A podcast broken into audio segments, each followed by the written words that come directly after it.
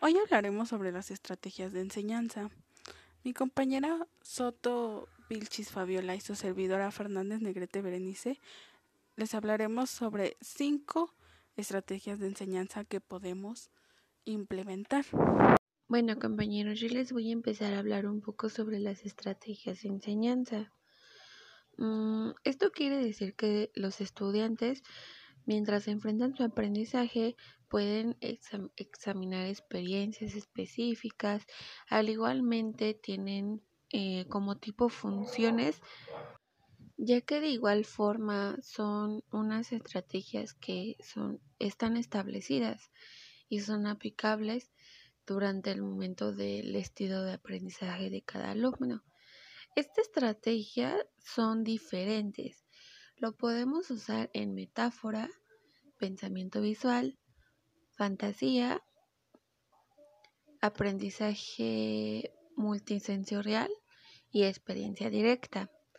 Bueno, les voy a hablar un poquito más sobre la metáfora. La metáfora quiere decir que es un pensamiento que da como un significado dentro del contexto del que se quiere dar a entender. Ya puede ser directo de conexión o cosas relacionadas entre sí.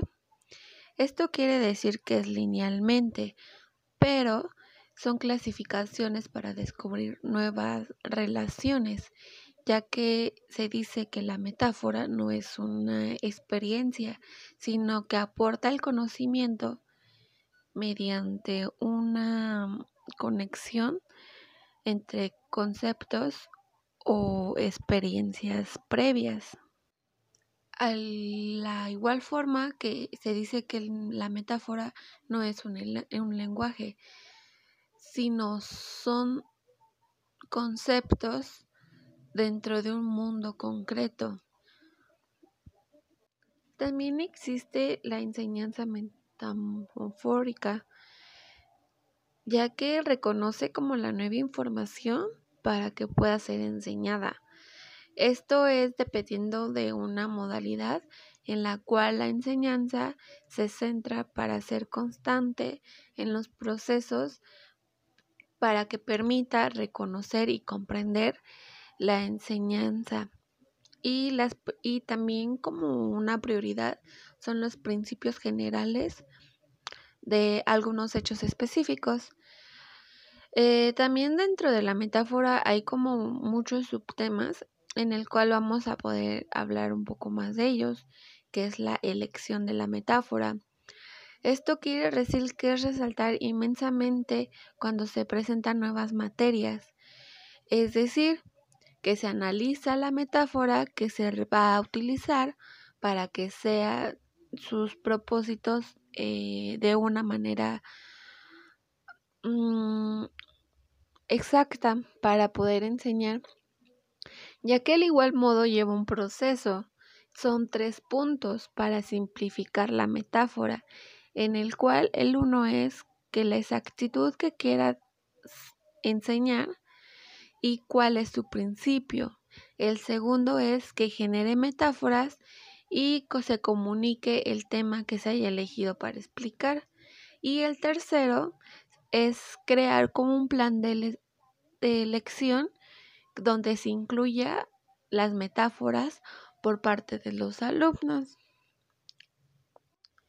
El siguiente punto es cómo ayudar a los alumnos a generar metáforas, ya que esto es como un problema para poder encontrar la metáfora, ya que cada alumno piensa diferente y tiene diferentes experiencias propias, ya que, como se dice, esto se relaciona base a las experiencias propias de cada alumno, en el cual eh, se les puede dar como un proceso o una, un mejor proceso de aprendizaje para sus metáforas.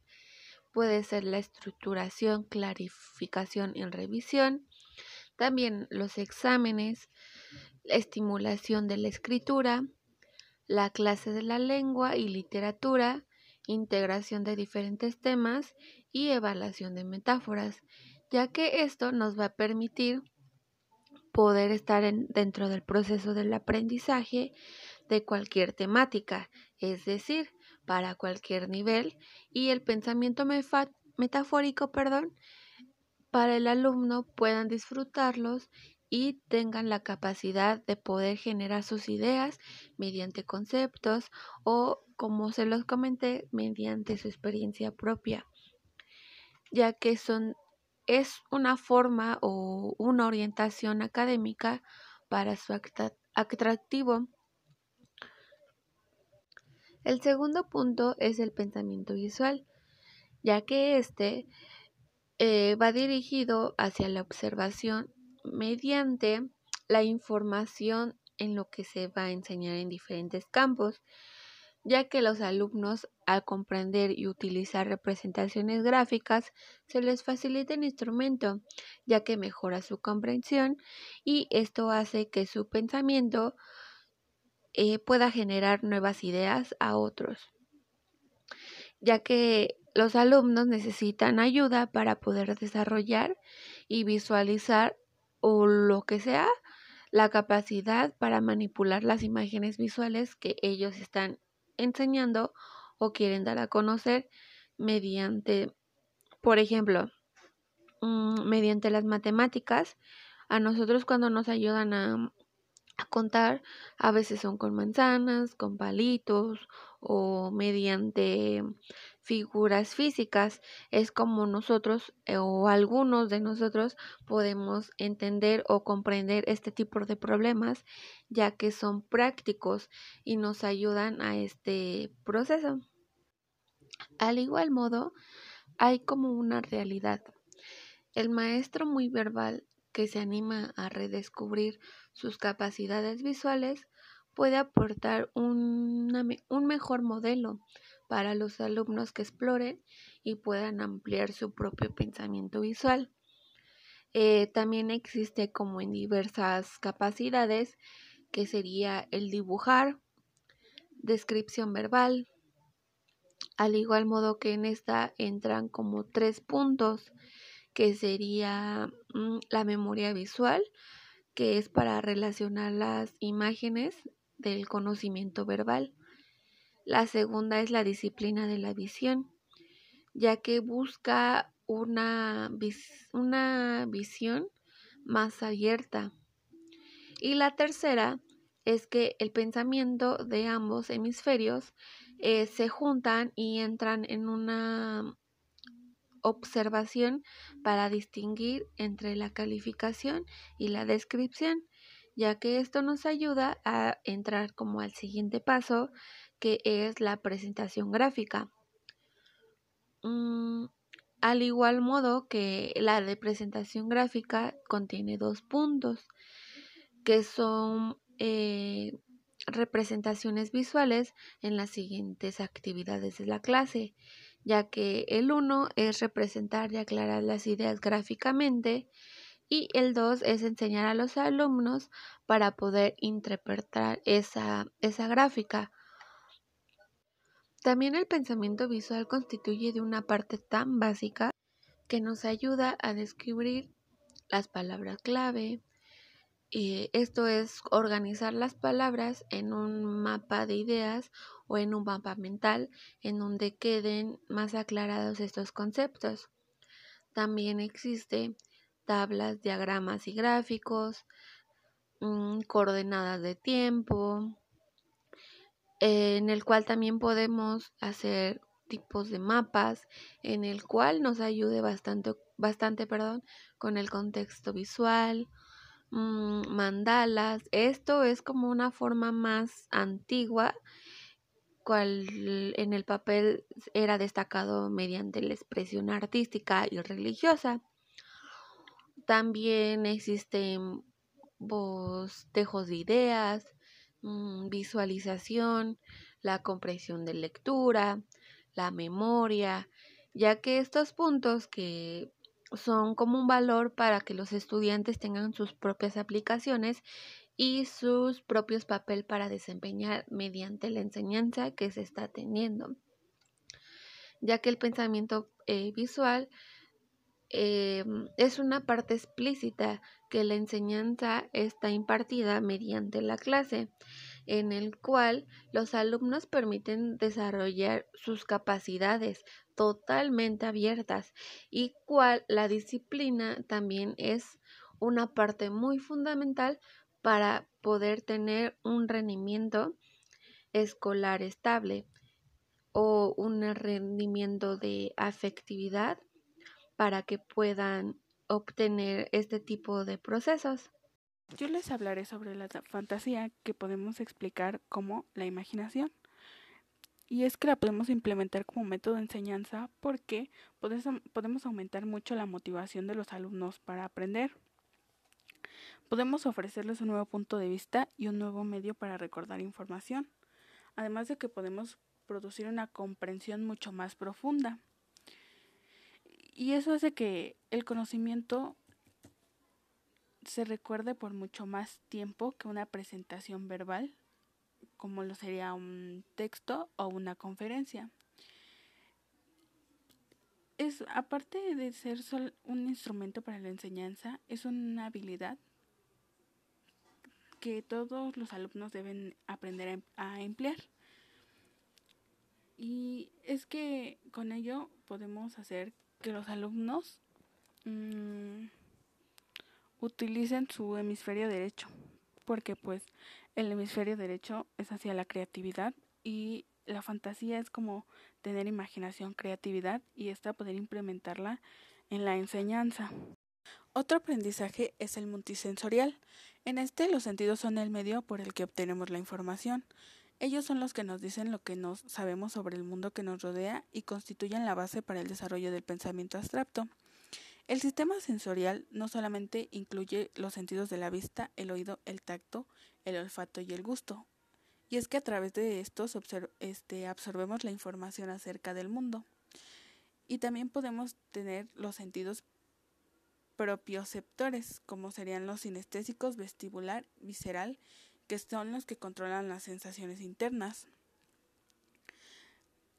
Dentro de estos se encuentran los juegos de, los juegos de movimiento, y es que no, no solo nos enseñan conceptos, sino también nos aportan una estimulación y nos ayudan a liberar energía para que los estudiantes formen parte de las actividades. La danza puede contribuir también a la instrucción académica y esta es parte del aprendizaje multisensorial y es que ayuda mucho a desarrollar la creatividad porque se alienta a los alumnos a crear sus propias pautas para el movimiento, o sea, ellos pueden crear una serie de pasos y a partir de eso pues aprender y memorizar una coreografía. El movimiento eh, es el que facilita la base para la construcción del vocabulario porque pues le puedes decir al niño eh, alza el pie y el niño va a entenderlo no solo la acción sino también el vocabulario. Eh, dentro de nuestras estrategias de aprendizaje podemos encontrar la experiencia directa. Y es que es para los alumnos que no están verbalmente, orientados o para los que necesitan un sentido del todo antes de que ataquen las partes. El aprendizaje experimental tiene muchas más probabilidades de tener éxito. Como lo dice, es, es el aprendizaje experimental. Por ejemplo, los experimentos de laboratorio. Son muy comunes en las clases de química, pero es para que el, para que el alumno pueda tener mm, interacción con el aprendizaje. Nos ponen a hacer experimentos, eh, hacemos algunas prácticas y es para que el alumno se pueda acercar al conocimiento. Otro ejemplo de la experiencia directa podrían ser las excursiones culturales. Podemos ir a museos, bibliotecas, em, obras de teatro y todas nos pueden ayudar a contribuir con nuestro aprendizaje, no solo porque llevamos una visita guiada y nosotros a lo mejor vamos tomando apuntes, sino porque si vamos como de parte de la escuela, pues los mismos maestros hacen que nosotros reforcemos el conocimiento al dejar a lo mejor un ensayo de lo que vimos sobre las alas, mm, algún cuestionario que nos ayude a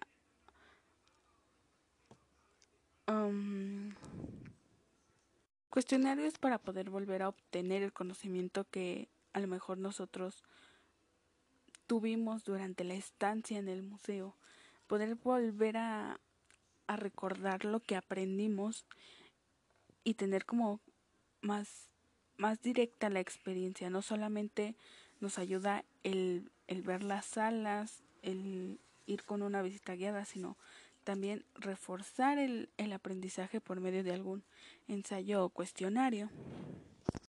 Tenemos la simulación, que es donde el, el alumno por medio de lo que aprende va y repite el aprendizaje. Mm, podemos decir que la simulación es mm, repetir alguna actividad que hiciste con algún maestro. Que tú vayas y la apliques en otro lado y simularla. Sobre todo porque obtenemos el conocimiento como más directo, tenemos interacción con el, con el aprendizaje y lo podemos memorizar de una mejor manera, una manera más dinámica. Por último, tenemos como experiencia directa las prácticas. Es una un tipo de aprendizaje muy directo porque todo lo que tú aprendiste vas y lo aplicas. Eh, puedo poner el ejemplo, una alumna técnica en alimentos y bebidas va y está seis meses dentro de un hotel pero practica lo que ha aprendido. No solo es como ir y ver, sino replica lo que ha, el aprendizaje que ha obtenido y es es un buen método de aprendizaje porque no solo te quedas con lo teórico, sino también llevas eso al a prácticas de campo, llevas el aprendizaje a la, a la vida real. Como conclusión, podemos obtener que los métodos de enseñanza son bastantes. Podemos ver que son métodos que ayudan mucho al, al, alumno a obtener y retener la información, no solo de una manera teórica de yo escribo, tú replicas en tu cuaderno y te lo memorizas, sino de una manera más dinámica, que el alumno también pueda interactuar con el aprendizaje y sobre todo que son técnicas que nos ayudan a saber si el alumno, si no entendió de, de una manera, puede entender de otra y decir, vale, con esta actividad yo entendí mejor que con esta y así podemos crear, mmm, no crear, más bien obtener mejores resultados a la hora de de que el alumno interactúe con su aprendizaje, construya su aprendizaje.